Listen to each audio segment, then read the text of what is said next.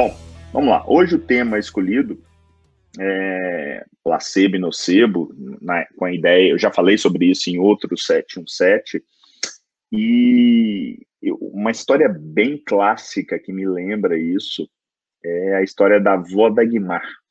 A da que a, a avó por parte materna da, da, da Paula, da minha esposa. A Paula, ela. A gente não era casado ainda, acho que a gente era noivo. Bom, mas certamente não era casada. A Paula estava no dia da formatura dela, na realidade, da colação de grau. E eu acabei indo, a gente, a, a, família dela fez uma pequena recepção na casa dela para comemorar a colação de grau e tal. Paula é fisioterapeuta. E quando eu chego em casa, na casa do, dos pais dela, eu encontro a dona Dagmar, eu chamava ela de Vodag também. Enquanto a Vodag é tremendo, ela, eu não lembro se eu cheguei, não, acho que ela não estava. Eu lembro dela começar a tremer loucamente e com uma coisa assim completamente fora de padrão. É, parecia muito ansiosa. E eu fui lá examiná-la, ela gostava muito de mim, ela já é falecida. É, conversei com ela, fiz um exame bem sumário, vi que não tinha nada aparentemente importante e eu resolvi fazer uma coisa. Eu peguei um comprimido, na época, se eu não me engano, era de Novalgina, de pirona, que era o que tinha lá na casa.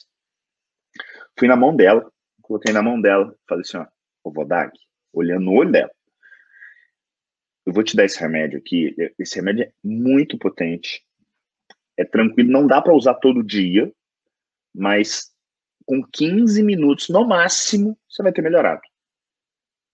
Mas não deu outra. Com menos de 15 minutos, a avó estava ótima.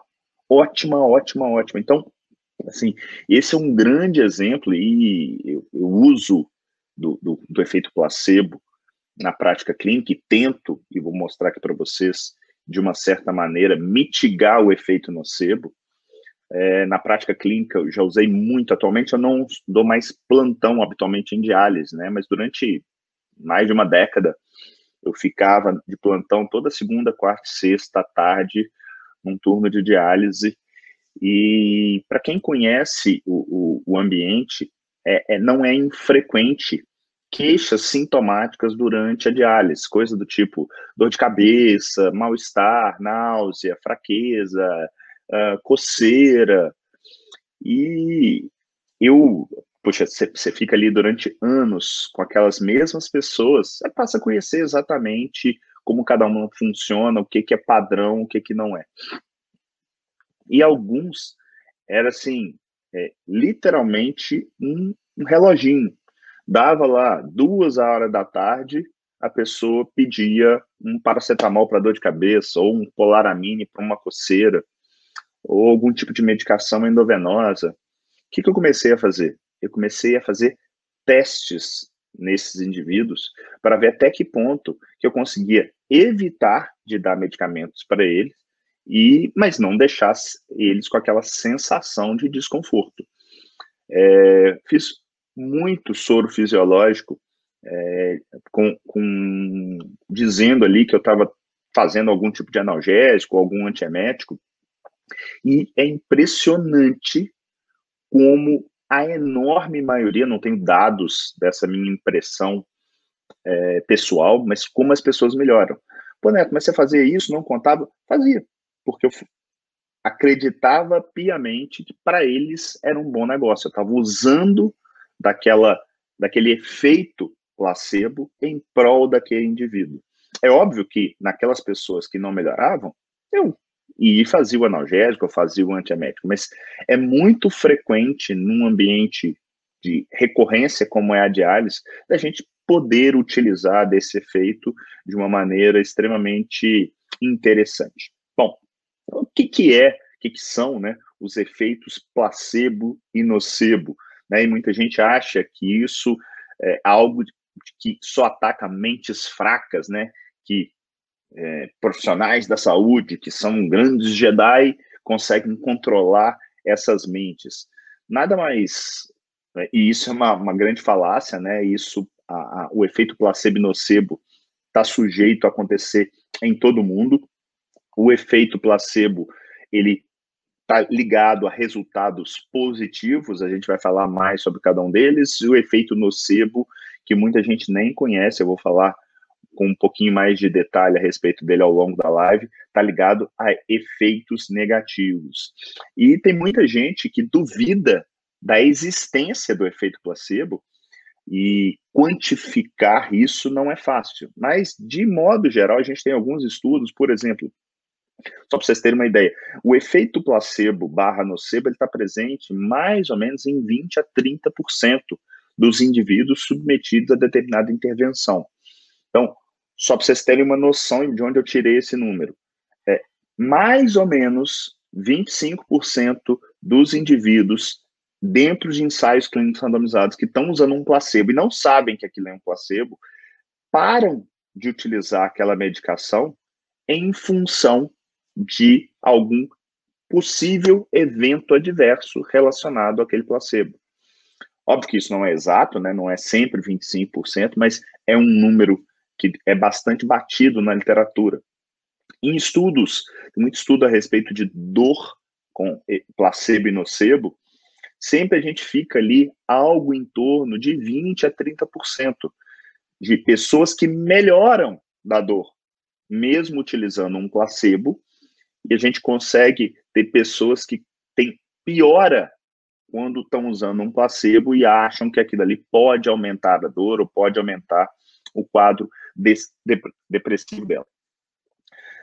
É, esse efeito placebo, ele é, está tão bem é, documentado na literatura que tem estudos mostrando que, por exemplo, tomar mais pílulas versus menos pílulas, tudo de placebo, ou seja, a, aquela cápsula tem ali dentro uma substância que é inerte, que não tem nenhum tipo de efeito é, bioquímico e farmacológico, ou seja, está tomando nada, mas só de achar que está tomando, ela tende a ter melhores resultados do que quem toma uma. Falar que está dando uma dose maior também apresenta o efeito placebo. Cores podem, tem, tem determinadas cores que a, o sujeito olha para aquela cor e acredita que o efeito tende a ser melhor ou pior. Olha como é que a nossa mente é, é, é algo perigoso, né? É, outra muito bacana, você pegar e fazer uma medicação venosa versus oral, ambas placebos, dá uma falsa impressão de que o venoso é melhor. E essa falsa impressão se reper, repercute do ponto de vista clínico em uma maior resposta, por exemplo, menor diminuição, maior diminuição da dor em detrimento daquela pessoa que está usando a medicação VO. Tem um trabalho muito legal que com morfina, e a morfina, sabidamente, ela, e aqui já vai uma dica para vocês, é um insight que eu tirei desse trabalho, que você, na posição de médico, enfermeiro ou qualquer outra área da saúde, está lá fazendo uma determinada intervenção, quando você tem um efeito de tender a aumentar o potencial benefício daquela intervenção, você tende a agregar valor àquela situação. Como assim, Neto? Chegar para seu Zé e falar, seu Zé, eu vou te dar agora 3 miligramas de morfina e essa dor sua vai praticamente sumir, se não sumir. É, tende a dar mais efeito do que simplesmente virar para ele e falar assim, eu estou te dando uma morfina aqui para sua dor. Isso é algo que nós temos que vigiar, tanto para o placebo quanto para o nocebo. Isso vem basicamente de, de, uma, de uma condição que é conhecida muito no mundo da psicologia, que é o pré-condicionamento. Pré-condicionamento que pode vir com estímulos sensoriais, gustativos, ambientais, é, um contexto social, eles tendem, esse pré-condicionamento, ele tende a aumentar o efeito placebo. De onde vem isso, né? Assim, abrindo um parênteses para colocar todo mundo na mesma página. É, o experimento clássico de pré-condicionamento, alguns de vocês já devem conhecer, é o de Pavlov, um russo que, na realidade, ele usou para esse experimento no início do século XX cachorros E o que, que ele fazia? Ele pegava um estímulo neutro, que no caso era um sininho, tocava esse sininho, e hora que tocava esse sininho, o cachorro tinha acesso a, a um local onde tinha comida. Ou seja, quando ele tocava o sininho, ele poderia ir comer. E aquilo, na hora que ele começou a ver que toda vez que se tocava o sininho, que era o estímulo, ele tinha um, um outro estímulo ambiental, no caso ali, ter a comida, aquilo começou a gerar um reflexo natural de salivação. Ele se pré-condicionava para comer. E o que, que aconteceu com o passar do tempo? Mesmo sem ver a comida, só de escutar o sininho, ele já começava a salivar. Então, esse é um estímulo que a gente pode usar na nossa prática clínica diária. É um pré-condicionamento. E como é que eu vou fazer isso? Você pode, por exemplo, colocar no ambiente onde você está uma música agradável. E aí aquela música ali deixa a pessoa teoricamente mais relaxada e, em teoria, ao invés, imagina uma situação igual a minha que eu estava comentando na diálise. Você pode ter um, um, ambiente caótico, você pode ter um ambiente mais intimista, com uma luz mais baixa, uma musiquinha no fundo. Isso tende a dar melhores resultados perceptórios por conta dos nossos clientes na hora, por exemplo, que eles estão fazendo uma punção da fístula, né? Que é uma agulha que está sendo colocada ali naquela naquela veia para puxar o sangue, passar na máquina e devolver.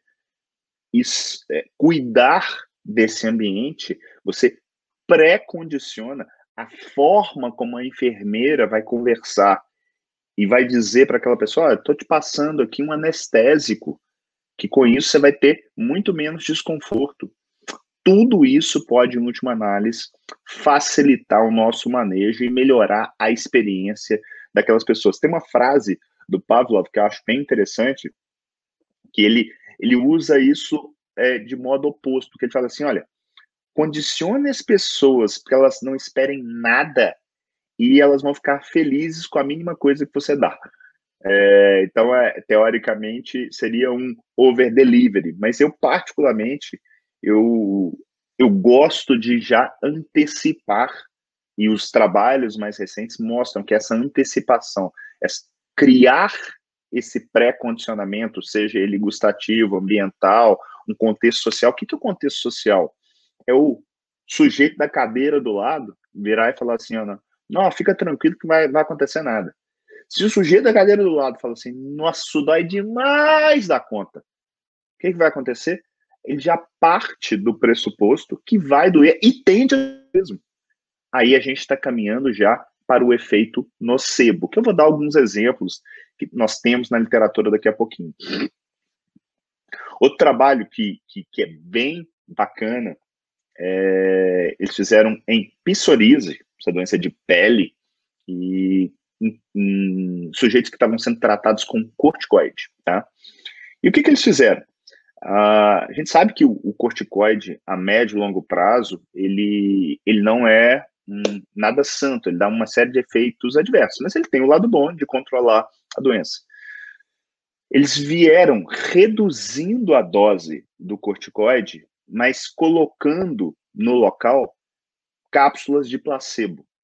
Ou seja, ele estava reduzindo, mas a impressão daquele indivíduo é que ele estava tomando a mesma carga de, de droga. E fizeram um grupo controle, onde eles fizeram a redução, mas sem o placebo.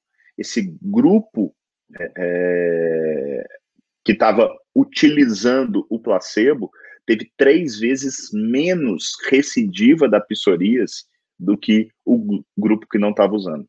Isso é o efeito placebo, ou seja, você tem uma percepção de melhora. É o lado é, é, da força, né? Não é o lado negro da força que é gerenciado aí, comandado o, o gêmeo mal da, do efeito placebo é o efeito nocebo, que eu costumo dizer que é, de uma maneira bem simplista, o medo dando sintomas. E aí eu vou citar para vocês alguns trabalhos que eu, que eu andei vasculhando aí na literatura para dar como exemplo para vocês.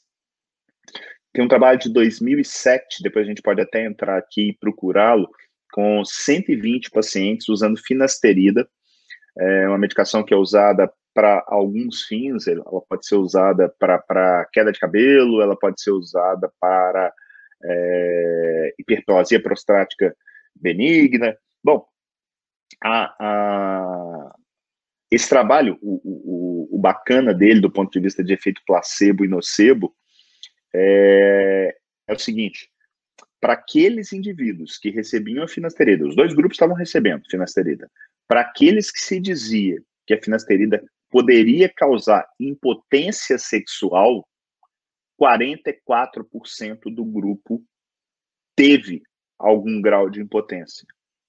Para o outro grupo que estava tomando remédio, mas não era informado a respeito, 15%. Ou seja, três vezes mais evento adverso, simplesmente do fato de se contar para aquela pessoa de que algo poderia acontecer de negativo. Tem um muito parecido também com a atenolol, esse antipertensivo, que ainda é utilizado, apesar de eu ter toda eu ter uma, uma restrição grande ao seu uso em função já já é bem considerado um medical reversal, né? Ele ele consegue reduzir pressão, mas ele não tem provado até o momento nenhum efeito em desfecho clínico. Mas whatever.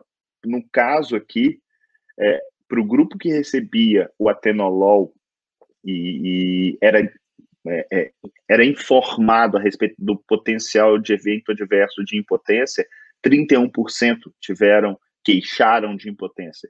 No outro grupo, 16%, duas vezes mais. Ou seja, muito cuidado com o que a gente fala.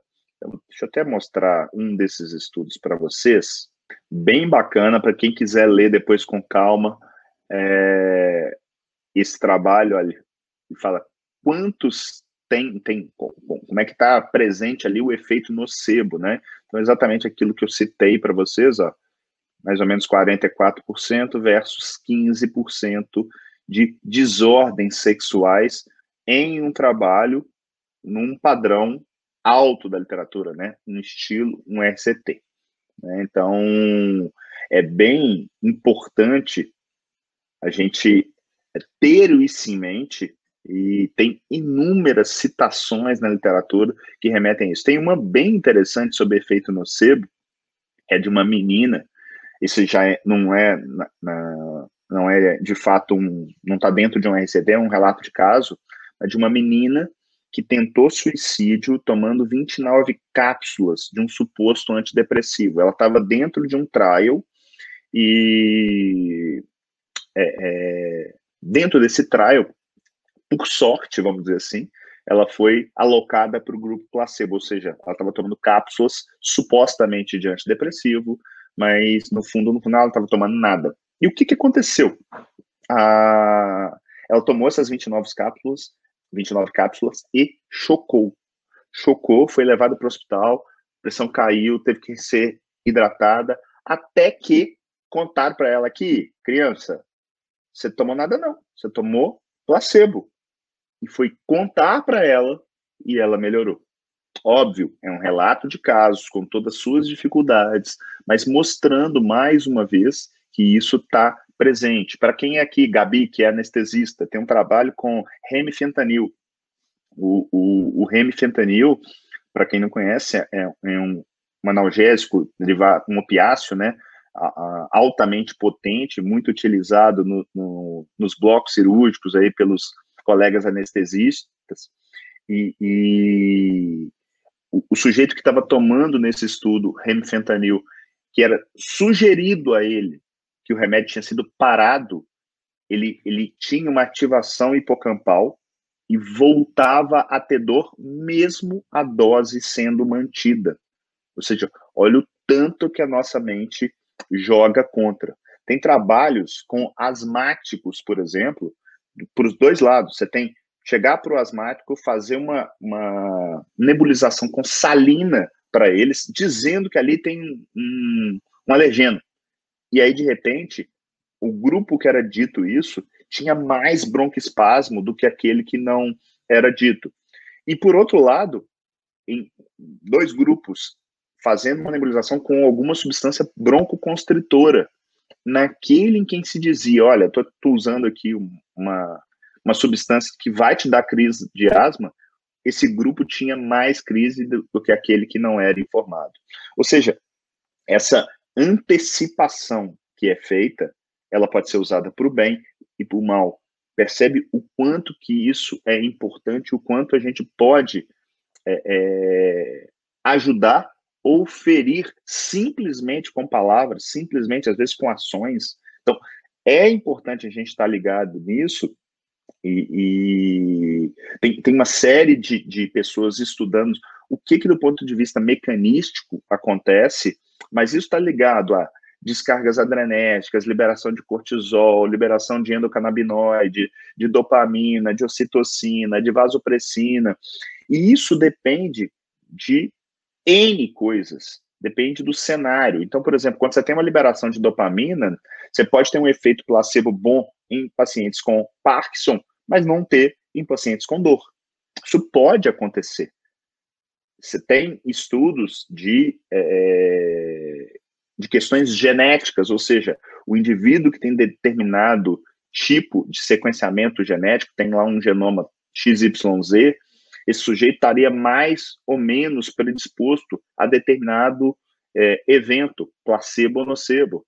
Então a gente, e isso a gente ainda não controla, mas é, esses, tá vendo que é, a, a, a, pesquisa básica ela, ela, é importante, mas para ela se transformar em algo prático, não dá para eu simplesmente pegar, não, você tem esse gene, então você vai ter alguma coisa. Não é assim que a coisa funciona. Mas tem gente estudando isso e, quiçá, daqui a alguns anos a gente tenha mais coisas interessantes.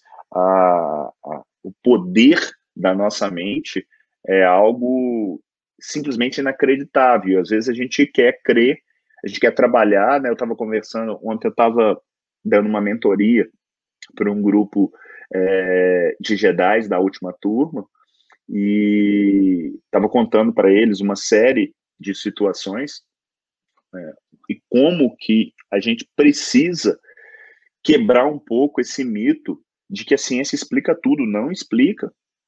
A ciência é a melhor forma que a gente tem hoje de lidar com a incerteza. Mas isso não significa que coisas não provadas não funcionem. Isso é anticientífico. E por vezes a gente não pode ficar completamente refém, né, amordaçado, esperando que algo venha à tona. Ah, isso significa que eu vou sair fazendo um monte de bobagem por aí, fazendo aquilo que está na minha cabeça, é, simplesmente porque tem algum sentido mecanístico, é, sem levar em conta que tem um viés aí confirmatório, de observação, ou qualquer outro desses viés. Não, mas tem algumas intervenções que, mesmo pouco validadas, valem o risco, porque o risco de dolo acaba sendo muito pequeno frente ao potencial benefício. Isso é usar a ciência para cuidar do seu Zé. Não é ficar como eu já fiquei muitas vezes naquela, não, isso aqui não tem randomizado, então não vou usar. Não é assim que se trabalha com ciência. E eu não estou dizendo aqui que o randomizado não tem seu espaço, pelo amor de Deus, né? Antes que alguém me interprete mal. É a melhor forma da gente conseguir responder alguma dúvida clínica. O problema é, se eu depender só disso para fazer nefrologia, que é meu métier diário, cara, eu vou ficar preso demais de uma série de coisas. E observar, eu sou muito mais resistente, por exemplo, para tomar uma conduta baseada em desfecho é, futuro do que em presente. Imagina isso, de você chegar e perguntar, falar, fez lá um, um soro fisiológico, um ABD para o indivíduo, falando assim, ele está com dor, eu, eu, tendo a quantificar, tentar quantificar isso na prática clínica, que é uma dica legal para tudo, né? Questão de saúde mental. Ah, eu tenho uma tendência de ser mais ansioso, beleza, de 0 a 10, 0 a 100, 10 psicopata. Onde é que você está? Ah, eu estou em 7. Eu quantifiquei e eu vou falar o quanto que isso te atrapalha. Mesma coisa para a dor. Eu tendo a pedir para essa pessoa colocar numa escala numérica habitualmente que eu uso, qual que é a quantidade de dor dela. E de repente você vai perceber que um tem uma percepção maior ou menor, mas a hora que você faz isso, você quantificou, e que você toma uma conduta, por exemplo, fazer um placebo, de repente, Depois você pergunta, ah, a dor era 7, e agora é quanto? 2. Ah, melhorou bem, hein, seu Zé? Acha que precisa de mais um remédio ou, ou tá tranquilo, dá para levar? Não, não, né? Tá, tá, tá bom. Acho que tá melhorando, a tendência é que melhore totalmente. Beleza, seu Zé, se você precisar de alguma coisa, me avisa. Percebe como que a gente pode ser útil nessa situação? E eu queria mostrar para vocês, deixa eu abrir aqui. Que isso aqui? Isso aqui, em última análise, é o desenho do melhor tipo de evidência científica, que é um ensaio clínico randomizado. Então, recordando aí para quem não está tão habituado, todo estudo experimental ele tende a ser amostral. O que, que, é isso? Eu não trabalho com a população inteira. Eu não pego todas as pessoas do mundo e sorteio. Não, eu pego uma amostra. Então, dessa amostra, eu crio dois grupos. Esse que eu vou chamar de grupo intervenção, que no caso aqui está tomando uma determinada droga, e o segundo grupo, que é o grupo controle, que está tomando o placebo. Essa seleção por sorteio, ela é fundamental para criar grupos comparáveis. Mas ela não é sozinha suficiente para impedir o efeito placebo. Por isso que eu preciso ter um grupo controle. Porque o efeito placebo, esse efeito de potencial melhora, ou o efeito nocebo, de o sujeito estar tá tomando uma cápsula inerte e começar a falar que está tendo dor no joelho, isso acontece nos dois grupos. Metrificado algo na literatura na casa de 20% a 30%. E eu não estou interessado aqui se 20 ou 30, ou se é 15, ou se é 10. Eu sei que ele existe. Para mim não tem dúvida. Não para mim, né? Está bem documentado na literatura. A questão é, a hora que eu faço o grupo controle com placebo, eu tiro essa diferença. Porque eu tenho esse efeito para os dois lados, mesmo para quem está tomando a droga. E aí, a única situação que difere entre os grupos é a intervenção propriamente dita. Ou seja, se aqui nos desfechos eu estou medindo mortalidade, melhora de uma infecção por Covid, é, ida para ventilação mecânica, internação, ou mesmo dosagem de interleucina 8, eu vou saber que aquilo está acontecendo, ou julgar o quanto aquilo é importante, baseado de que essa intervenção, no caso aqui essa droga, foi a responsável por aquela diferença se ela acontecer ali no final. De uma maneira simples, é isso, para isso que serve um randomizado. E o que, que a gente busca o tempo inteiro aqui? O via. Entender quais são os vieses, o quanto eu confio naquele estudo, o impacto, o quanto aquilo ali impactou no desfecho determinado. Lembra que o desfecho pode ser morte ou mudança da, do NF kappa beta do sujeito. E, e é, não preciso ser. É, é óbvio que é muito diferente um estudo que trabalha com morte versus um que trabalha com desfecho substituto, né? E depois eu vou partir para a aplicabilidade. Como eu sempre gosto de trazer para vocês, a ideia. Deixa eu voltar aqui. A ideia do nosso 717 não é simplesmente falar sobre efeito placebo e nocebo. É que vocês saiam daqui, em última análise, sabendo que ele existe, o quanto ele pode ser eficiente, que ele é fundamental de ser utilizado na pesquisa, ou seja, um randomizado sem placebo, na verdade sem o grupo controle, que Pode ser com placebo, pode ser com uma, uma droga que é, é, já é habitualmente conhecida, que ela pode dar diferença nos resultados. Então, um randomizado que não tem o grupo controle acaba tendo um poder menor de te dar resultados que se aproximam da verdade em detrimento daquele que tem o grupo controle. É, tem alguns gatilhos que são levantados para, teoricamente, potencializar esses efeitos. Por exemplo, é, tem trabalhos mostrando que pessoas mais ansiosas tendem a ter o efeito nocebo mais pronunciado. Alguns falam que a, a, a, isso ocorre mais no sexo feminino. É, mas tem um estudo que eu, que eu li que eu achei sensacional, que é, e talvez seja aquilo que eu quero que vocês levem, talvez não, é o que eu quero que vocês levem, mostrando da relação do cliente com o profissional. Quando essa relação ela é mais empática, ou seja, a percepção do cliente de estar sendo cuidado, de estar sendo visto com mais carinho, ele mexe em desfechos substitutos. É, esse trabalho que eu vi é em gripe. Você tem uma menor taxa de neutrófilos, você tem uma menor taxa de interleucina 8, é, simplesmente pela percepção de notar aquele profissional de saúde, ali no caso desse estudo foram médicos, mais empáticos. Mais empáticos. É... Muita gente fala assim, pô, Neto, então você vai esconder que uma determinada medicação não tem efeito colateral? De maneira nenhuma. Mas percebe que tem um jeito bem melhor de dizer que o efeito adverso existe, é, dizendo que Vamos pegar a estatina, tá? Um exemplo. 10% das pessoas que usam estatina têm dor muscular. Se eu estou indicando estatina e a pessoa me pergunta, Pô, isso aqui pode dar dor muscular? Eu, ao invés de contar para ela que 10% tem, eu invirto. Falo assim, olha, 90% das pessoas tem nada. Aquilo ali, às vezes, é capaz de simplesmente tirar o, o efeito nocebo que a informação. Não, ela é bem frequente, viu? Uma em cada dez tem. É simples, gente.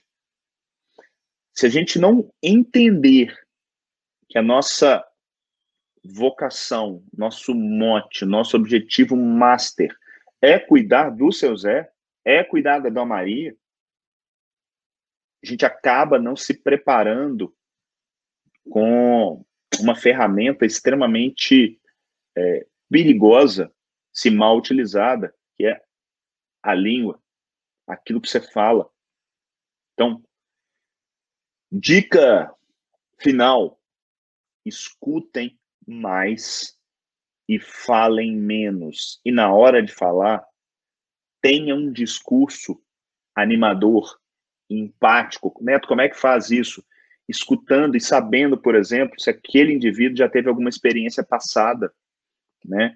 Ah, nossa, eu tomei esse remédio aqui, foi péssimo, eu fiquei assim, assim, assado. E às vezes você não vai ter nenhum tipo de. Não vai ser uma coisa óbvia, não vai ser uma coisa clássica daquela medicação. Então, por que não aceitar aquilo e transformar? Não insiste. Ah, não, tem possibilidade, por exemplo, de trocar para um, um similar? Né? Ah, eu tive um problema de dor no dedão com o uso de enalapril. Beleza, troca por lisinopril, troca por captopril. Ah, não, eu não acho que não dá para usar nenhum desses. Troca por um bloqueador de receptor AT2, por um osartan, por um candesartan, que vai estar tá fazendo mais ou menos a mesma coisa ali nos cenários de insuficiência cardíaca, no cenário de, de hipertensão e por aí vai. Mas escuta, escuta e leve em conta, porque a, a, a, gente tende a ser muito crítico com os nossos clientes. Mas nosso objetivo não é ser crítico, nosso objetivo é ajudar aquela pessoa.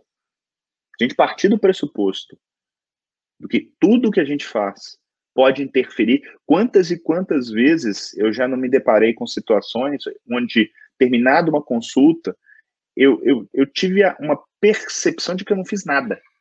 Nada e a pessoa sai melhor. Quantas e quantas vezes eu já não escutei de uma filha que leva sua mãe idosa falar assim, ela melhora quando ela sai daqui. Sabe o que eu faço? Entre aspas, nada. Nada mais do que a minha obrigação. Que é dar carinho, que é dar afeto, que é simplesmente querer é, ajudar aquele indivíduo. Para finalizar, eu vou deixar aqui uma dica para vocês. Eu vou mostrar um artigo que eu descobri ontem e que eu acho que vale a pena a leitura. Inclusive, alguns dos exemplos que eu usei, eu tirei desse artigo, que é esse aqui. Ó. Esse é um artigo publicado ano passado no New England Journal of Medicine. É um artigo de revisão, tá? Onde ele fala tanto do efeito placebo e nocebo, e ele tem aqui, deixa eu ver aqui se eu. Aqui, ó. Ele tem essa tabela super legal, e aqui, ó, ele tem dicas. Isso aqui, ó, que eu estou marcando, ele tem dicas práticas sobre como utilizar, como ter em mente que o efeito placebo e nocebo estão vigentes na nossa prática clínica e como usar isso para o bem. Algumas das dicas eu já dei aqui na live, mas fica aí para vocês efeito placebo e nocebo, publicado ano passado, na, em fevereiro de 2020, na New England Journal of Medicine. Beleza? Então, dado o recado, muito bom. Deixa eu ver aqui os comentários que eu não consigo acompanhar. Muito obrigado, Priscila.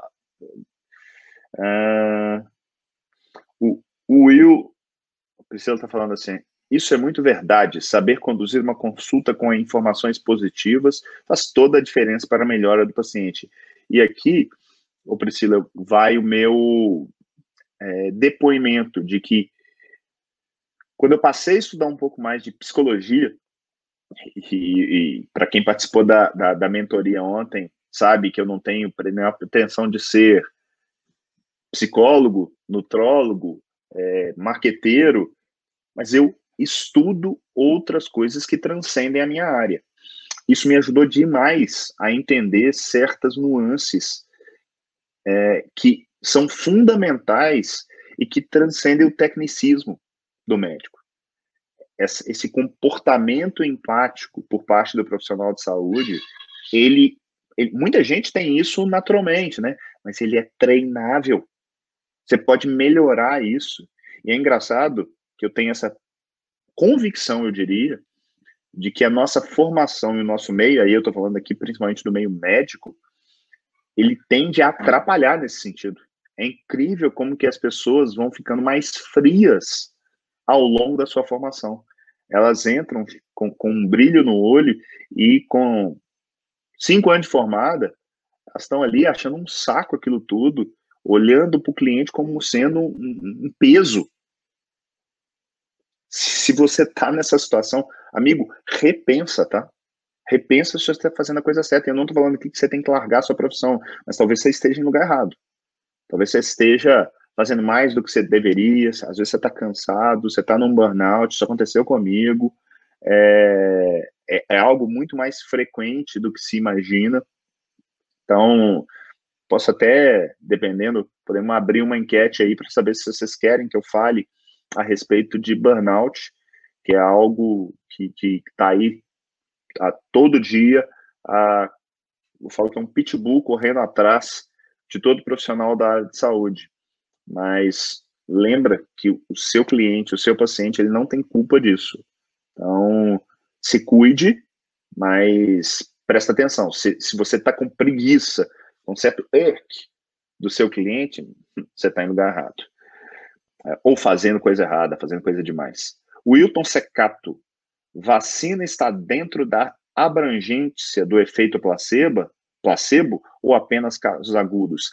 sempre tem efeito placebo. A questão, Wilton, é que a gente não consegue quantificar a magnitude desse efeito. Você tem um efeito médio, mas sim, a pessoa que está tomando a vacina, ela tem um efeito próprio da vacina, óbvio, mas vamos supor que ela está tomando um placebo. Como só de estar tá tomando o placebo, ela pode gerar uma série de reações que tem reações fisiológicas, tem reações mentais, coisas que a gente ainda não entende bem, que poderia sim melhorar a resposta imunológica daquela pessoa. Então, é, é possível. Aquilo ali tá, não é só numa situação, é, é na vida, tá? De modo geral. Uh, no filme O Amor é Contagioso, ah, esse, esse é sensacional, né? Que é o, a história do Pat Adams. Sugiro fortemente que vejam. Boa dica, Will. A Luana está perguntando se a live fica salva, salva, ela fica salva aqui no YouTube por uma semana. Podem aproveitar, encaminhar para quem vocês quiserem, verem, reverem inúmeras vezes. E depois de uma semana, ela vai para o repositório da comunidade de Jedi da SBE. Beleza? Ah, a Natália tinha respondido aqui. Ah, belo comentário, Natália. Está falando assim: sempre achei que não se deve ler a bula da medicação antes ler se começar a sentir algo diferente. Se começar a sentir algo diferente. Se ler antes, vai ter um monte de reações. É, é o próprio é, é pedir o efeito nocebo, né, Natália? É, agora, infelizmente, tem algumas pessoas que têm esse hábito. Então, essas pessoas que têm esse hábito e que por acaso me procuram, elas vão ali para quê? Para falar assim, Neto, isso é frequente? O meu discurso não vai ser desmentir, mas vai ser colocar de um, sob um prisma onde aquilo parece pequeno frente ao potencial benefício. Esse é o nosso papel de maximizar a possibilidade do resultado. Ah, Neto, pode dar errado? Óbvio que pode. Mas aí faz parte do jogo, né? O Raul está colocando estabelecer uma boa relação médico-paciente ajuda a mitigar o efeito nocebo. É, Raul, eu vou te falar que estabelecer uma boa relação médico-paciente aqui, leia-se profissional da saúde paciente, profissional da saúde cliente, que eu até prefiro, ela ajuda em tudo, né? Ela ajuda no seu resultado final. Então, impressionante. Ei, Regina, bom que você está aqui presente com a gente, falando da, da nossa mente, realmente é algo inacreditável. É, deixa eu ver o que mais que nós temos de comentários. Raul está falando, a presença de depressão, se não bem controlado, pode impactar no efeito nocebo de uma estratégia terapêutica. É, tá, e está falando também tanto da presença de depressão como de ansiedade. É, eu vou te falar, Raul, é, na minha, no meu estudo do tema, eu vejo mais com o, o, a relação do efeito placebo barra nocebo, principalmente do nocebo. Ele é mais frequente na ansiedade, mais frequente que na depressão. Tá deixando uma dica aqui, beleza? Show de bola. Hum, obrigado, Maria Vitória. É, muitas vezes o paciente só quer alguém para escutá-lo e entender esses problemas. Isso parece ser pouco, né? Quantas e quantas vezes eu já não me deparei, eu me confrontando com aquilo ali. Nossa, mas eu só escutei. Só? Cara, isso é o que você disse. Isso pode ser tudo. Tudo. Às vezes, a, a, aquela dor nas costas que ele acha que é o rim, às vezes, só de você falar que não é, e mostrar, eu normalmente, eu não falo simplesmente, não, não é. Eu conto e eu contextualizo. Ontem na, na, na mentoria eu estava falando de como é que a gente usa, como é que a gente faz para que as nossas ideias peguem, colem, né? Uma das primeiras coisas é simplificar o discurso. A maldição do conhecimento é algo muito perigoso, ou seja, nós profissionais de saúde e na verdade profissionais de modo geral, quanto mais você sabe, mais dificuldade você tem de simplificar aquilo. E dentro de um consultório, eu estou usando aqui o protótipo do consultório, a, aquela conversa é fundamental que a gente desça um patamar e consiga ter uma conversa é, de iguais. E aí a analogia é maravilhoso. Eu gosto muito de desenhar, eu pego e desenho ali no, no papel mostrando como, como, é que é o funcionamento. Por que, que uma dor nas costas bilateral dificilmente vai ser uma dor renal? Eu explico para a pessoa o que, que dói no rim. E aí ela sai dali, num primeiro momento, entendendo. Outra dica que eu dei ontem na mentoria. Expliquem, simplifiquem e depois perguntem para a pessoa.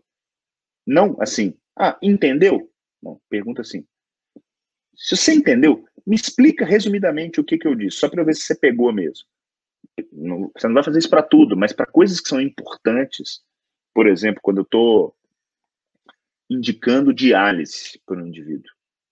Eu preciso que ele entenda todas as possibilidades da diálise peritoneal, da hemodiálise, do transplante. Então, eu peço que ele me explique, sumariamente, só para eu ver se realmente a coisa ficou clara para ele. Toda vez que você tiver algum tipo de informação que você está dando, que ela é muito importante, aí é um julgamento individual, não tem como, não tem regra mágica, mas quando aquilo importa muito para o seu cliente, peça para ele repetir. Então, se você, tá, você é nutricionista e está apresentando uma intervenção cetogênica, a, a pessoa tem que sair dali entendendo minimamente que a base da alimentação dela vai ser gordura e que está tudo bem.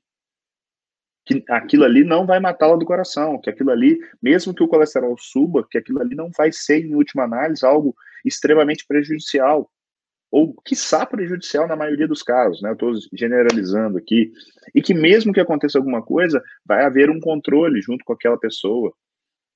a, a, a, você pode, por exemplo, é, dentro de um cenário da, da psicologia, lançar a mão de contar histórias. Conta história para aquela pessoa, de algum outro cliente seu, sem usar o nome, obviamente, mas dando força, dando, dando bengalas para essa pessoa galgar, dar mais passos, né? Então, é isso aí. Que bom, Regina, que bom que, que valeu a pena. Muita gente aqui agradecendo, seu Mira, Priscila, Leila.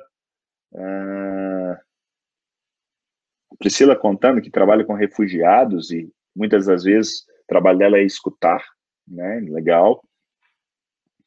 E a Priscila, Jesus Cristo falava através de parábolas. A mensagem tem que chegar inteira para ser entendida e assimilada. Meta 2 de segurança, comunicação efetiva.